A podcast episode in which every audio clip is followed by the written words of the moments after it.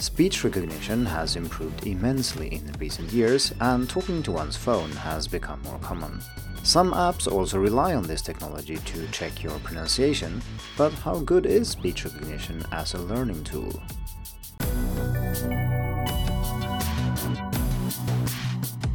Hello, and welcome to the Hacking Chinese podcast.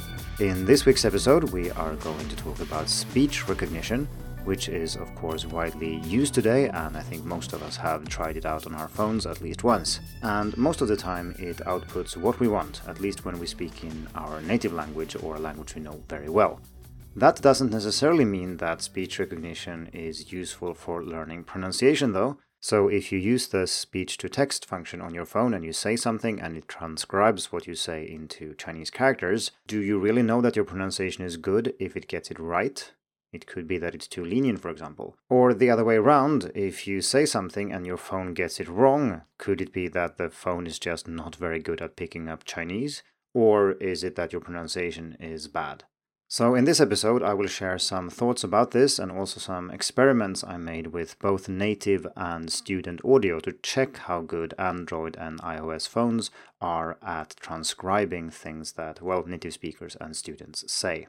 Before I do that though, I want to mention that my pronunciation course, which is a video course that contains everything you need to know about Mandarin pronunciation, opens for registration today and is open until next Tuesday.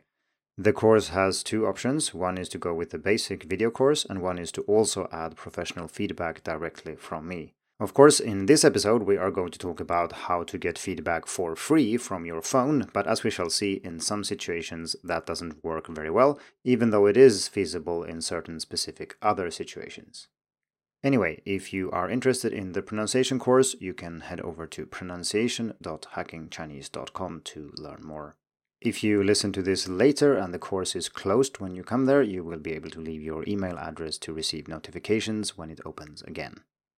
Okay, so let's get started talking about speech recognition. And I'm referring to any function on your phone where you can speak with the phone and it interprets that. Obviously, what it does first, if you're speaking to a voice assistant or something like that, is that it transcribes what you're trying to say into text and then it tries to parse that text and do something with it. And what we are interested in here is the part where it takes your spoken Chinese and turns it into written Chinese, and whether or not it does this accurately and what that might tell you about your own pronunciation. A naive approach to this question might be to think that your phone works a little bit like a human brain in the way that it interprets and tries to understand what you're saying. But that is not the case. If the phone understands something you are saying, it might not mean that a human can understand it, and the other way around. If a human understands what you're saying, it could very well be that the phone does not understand what you're saying. So you can have errors in both ways here. Sometimes the phone will judge you more harshly than a human would, and sometimes a human is more picky than your phone. Let's look at two differences to begin with.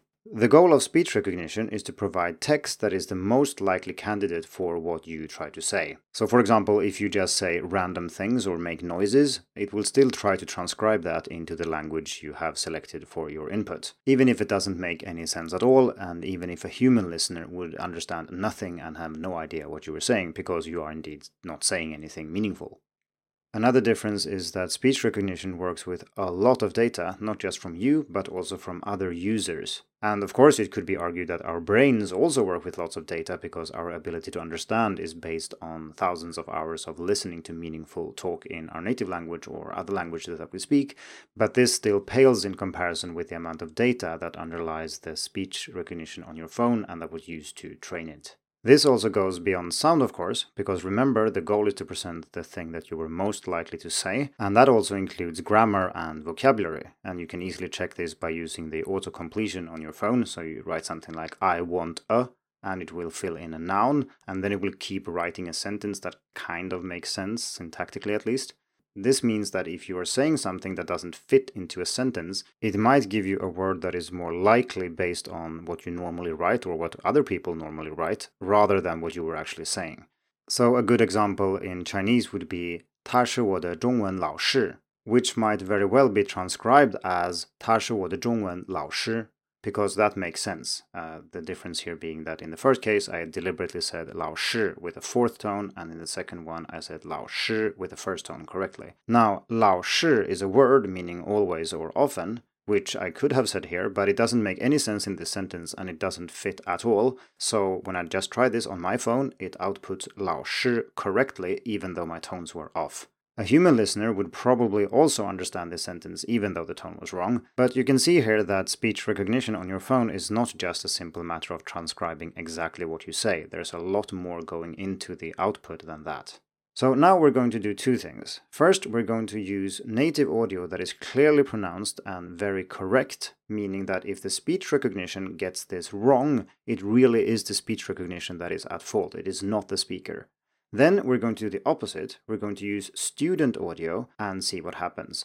And the goal here is, of course, that if the student pronunciation is incorrect, but the speech recognition still gets it right, that really means that you can't trust it when it says that you are right or when it gives you the output you expect. In this podcast episode, I will not share all the audio I have available in the two articles related to this topic, so if you want to see all the audio that I used and more details about the methodology and so on, head over to the Hacking Chinese article linked to in the description. Naturally, this is not a scientific experiment, and we would need lots more people, lots more devices, and so on and so forth to verify that this is generally true for all speech recognition or most students or something like that. But I do think the results are interesting enough to share, which is why I'm making this episode. Okay, so let's turn to the first question, which is how speech recognition handles native audio. And this is what it's designed for. Remember that. That's a big difference too. Speech recognition is designed for native speakers, it is not designed for second language learners. So, how well does it handle native audio? Well, quite well in general. But let's look at it on a few different levels because it might be different. Remember, we expect context to play a pretty big role here, so the less context there is, the more the speech recognition needs to rely on the actual sounds, which is considerably harder than relying on other things such as sentence structure or word choice. So to test this, I played audio to an Android and an iOS phone, respectively, three times each, and I wrote down the output. I then compared these two to see how similar they were. Did they differ in tone, in initial and or final, and gave them a score based on that, where 3 is the maximum and 0 is the minimum. So how did the phones do when it comes to single syllables?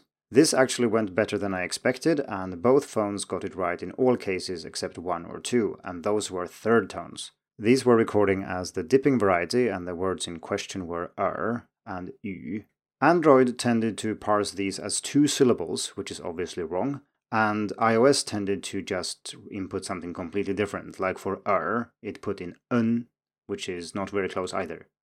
But overall, they did quite well with a score of 80%, and except for the third tones, they got everything right, so quite good so far. So, what does this mean for you as a learner? It means that even if you have perfect pronunciation, the speech recognition might still get it wrong sometimes, especially if it's a third tone. But in general, if you have really good pronunciation and you say something to your phone, one syllable at a time, it will on average generally get it right. Now, a friendly reminder here we're talking about what happens if the audio is perfect. If we have audio that is not perfect, uh, the speech recognition might still get it right, so you don't know if your pronunciation is good just because the output is what you expected it to be. That's what we're going to explore in the next question. But let's continue with native audio here and look at what happens when we go to two syllable words. This is maybe the least exciting of all because, as we expect, the more context we have, the better it should be. So, with native audio, so someone saying two syllable words, both Android and iOS got, well, everything right. Nothing to complain about here. So, from a learner perspective, this means that if your pronunciation is really good, you should expect speech recognition to spit out correct two syllable words. If it doesn't, it probably means that your pronunciation isn't as good as you think it is. So finally, let's turn to phrases. What happens if you have a native speaker saying normal everyday phrases? How good is Android and iOS to transcribe these correctly? And again, we have even more context now, so it's even more likely that is correct. And indeed, we find that both Android and iOS get all the sentences right. Like I said, this doesn't mean that if it gets it right, your pronunciation is good, because we do also have the opposite problem, i.e., that the speech recognition is too lenient. It might be able to figure out what you want to say, even if you are not pronouncing it correctly. So let's do this again, but now we're going to use student audio, which has some errors, and we're going to compare how I judge their pronunciation versus how Android and iOS assess their pronunciation. Well, of course, these the phones are not trying to assess their pronunciation as such, but we're using this comparison. So what are they trying to say? We're writing down what the phone spits out and we're comparing them. So what did it get right? What did it get wrong? And indeed, then, if you use this as an assessment of your own pronunciation, how accurate would that assessment be? So, like for the native speaker audio, let's start with single syllables. So, I'm playing single syllable audio from students participating in my pronunciation course, the first round, and I'm then looking at what iOS and Android spits out as the most likely candidate. To give you some idea of what the student audio sounds like, here are a few samples, and if you want the whole set of audio I used for the experiment, you should check out the article linked to in the description. So what you will hear now are a few samples, first of single syllables, then words, and then phrases, and you will hear the native speaker first, then student A, and then student B. And then we will continue with the experiment. Native speaker 波侧耳腹 Student A 波侧耳腹 Student B 波侧耳腹 Native speaker 脖子耳朵老师 Student A 脖子耳朵老师 Student B 脖子耳朵老师 Native speaker 房租一共是一千五百一十元，麻烦你把盐递给我。Student A 房租一共是一千五百一十元，麻烦你把盐递给我。Student B 房租一共是一千五百一十元，麻烦你把烟递给我。 Okay, so how did the phones do with the single syllable audio? Well, there is no context when it comes to single syllables, so we should expect the speech recognition to do worse. And that is indeed what we find. However, I didn't anticipate how badly it would be.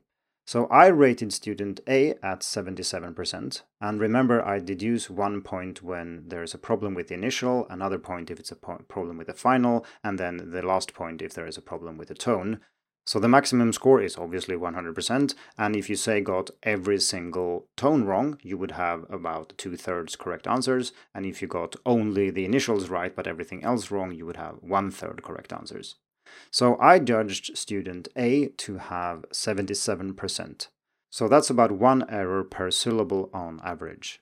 However, both Android and iOS were quite harsh here and only got around 50% correct.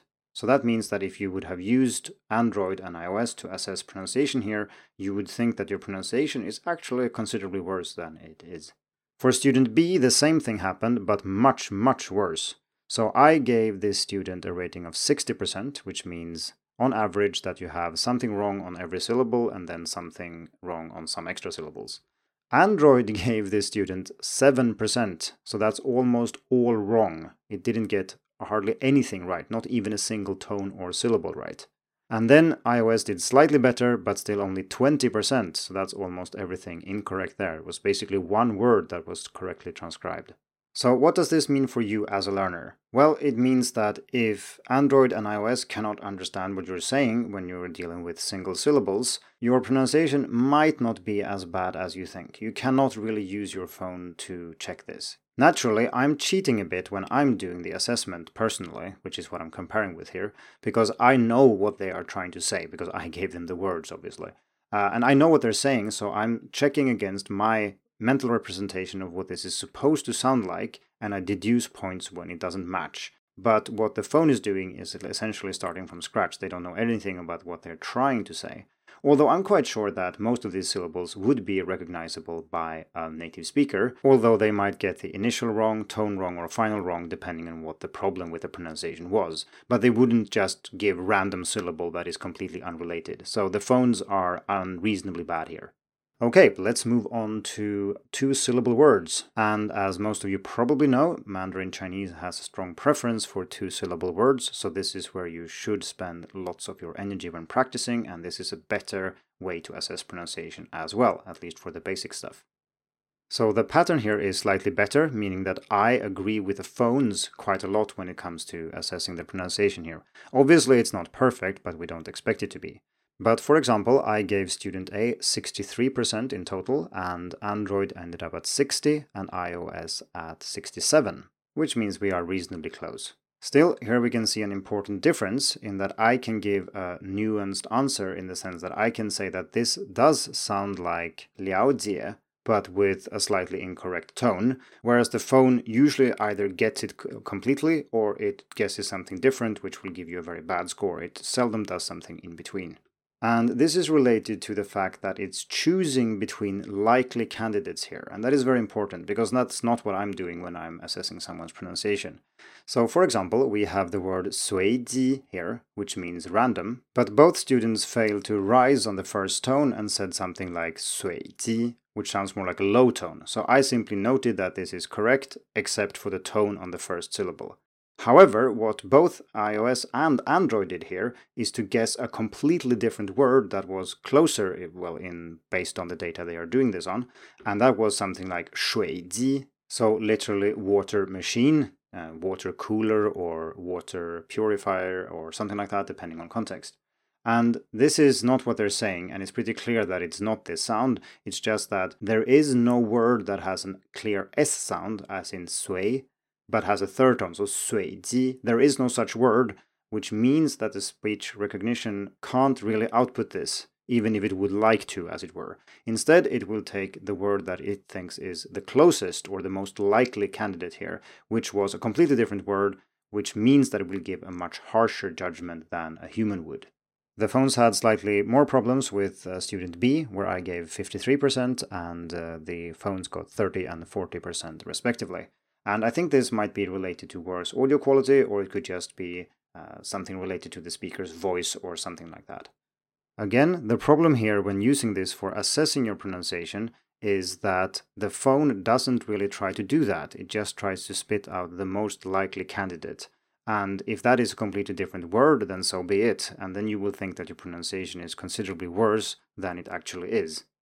So in general, for the two-syllable words, I think it's important to note that the answer here is going to be very binary. It's going to be either you're very good or you are not very good, but you don't know how good you are if you're in that category, because it will simply spit out a word and either it's exactly the word you were after, or it's another common word that is not so close to that word in pronunciation, but which is still more likely than anything else. So finally, let's round this off by looking at phrases. So how well do they handle student pronounced phrases? And here we should expect it to do slightly better, of course, because we have more context here. So hopefully it is even better than for the words. And that is indeed what we find. For student A, I agree with the speech recognition almost entirely except for one of the sentences, where I give zero points, which means that I think there are enough answers to just drag down the score until it gets to zero, whereas both the phones thought this was perfectly fine, meaning that it gets the sentence, even though it was badly pronounced and that is probably because it was a very predictable sentence, meaning that even though there were some issues with the pronunciation, the phone was still able to guess the right answer, or there were no other candidates that were more likely. And the pattern was exactly the same for student B, at least when it comes to Android. For some reason, iOS really doesn't like this person's pronunciation and it rated it as zero, meaning that none of the sentences were transcribed correctly, not a single one and that is a bit weird. I'm not sure what it what the reason is. Maybe it is what I said. Maybe it's related to audio quality, or uh, I don't really know. But it got everything wrong. Okay, so let's zoom out a bit and see what the answer to the original question is. Like, can you use your phone to assess your pronunciation? That's what we want to know, right? And I've talked about this now for a bit, and uh, it might be a little bit confusing to keep track of all this. Like I said, you can check the written version. There are two articles, and they lay out these results in tables and so on if you want to look at that. But let's summarize a bit by looking at some things that I learned from this. So, the first one is that speech recognition is next to useless for single syllable words. Yes, if your pronunciation is near native or very clear, you should expect the phone to get it right but under other situations, even if you're just slightly off, you can get a completely incorrect answer and you will think that your pronunciation is worse than it actually is. So, single syllables, not so good. Second, let's look at two syllable words. And here we can see that there's quite a lot of agreement between what I think about the student's pronunciation and the result that the speech recognition gives. However, be mindful that even a small mistake here can throw the phone completely off, which would not happen with a human listener. So, even if you have just a slight problem with, say, an initial or a final or maybe a tone, the phone can output something completely different and you will think that your pronunciation is quite bad, whereas in fact it is okay. Third, when it comes to sentences, we can clearly see that speech recognition is way too lenient. If you say a phrase and the phrase is kind of normal, it's not just a deliberately weird sentence or something like that, you can expect uh, Android and iOS to transcribe what you're trying to say accurately, even if you have lots of problems. And you can have fairly serious problems before it really gets it wrong, depending a little bit on what word you get wrong and so on and so forth. But in general, speech recognition is too lenient here.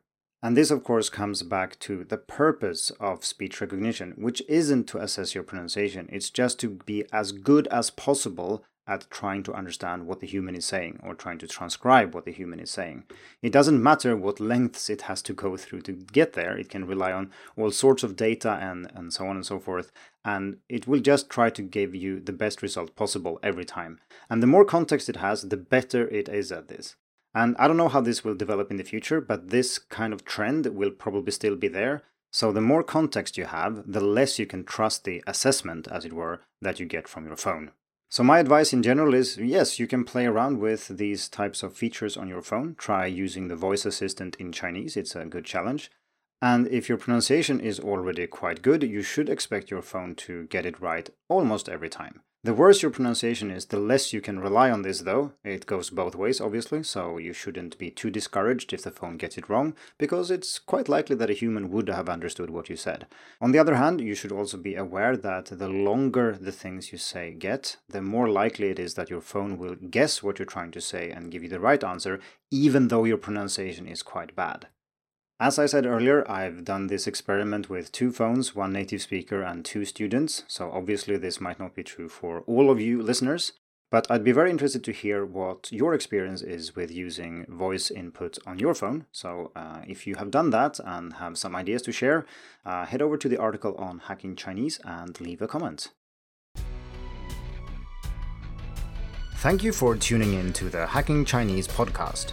If you like this episode, please share it more information and inspiration about learning and teaching Chinese can be found at hackingchinese.com. See you in the next episode, and until then, good luck with your studies.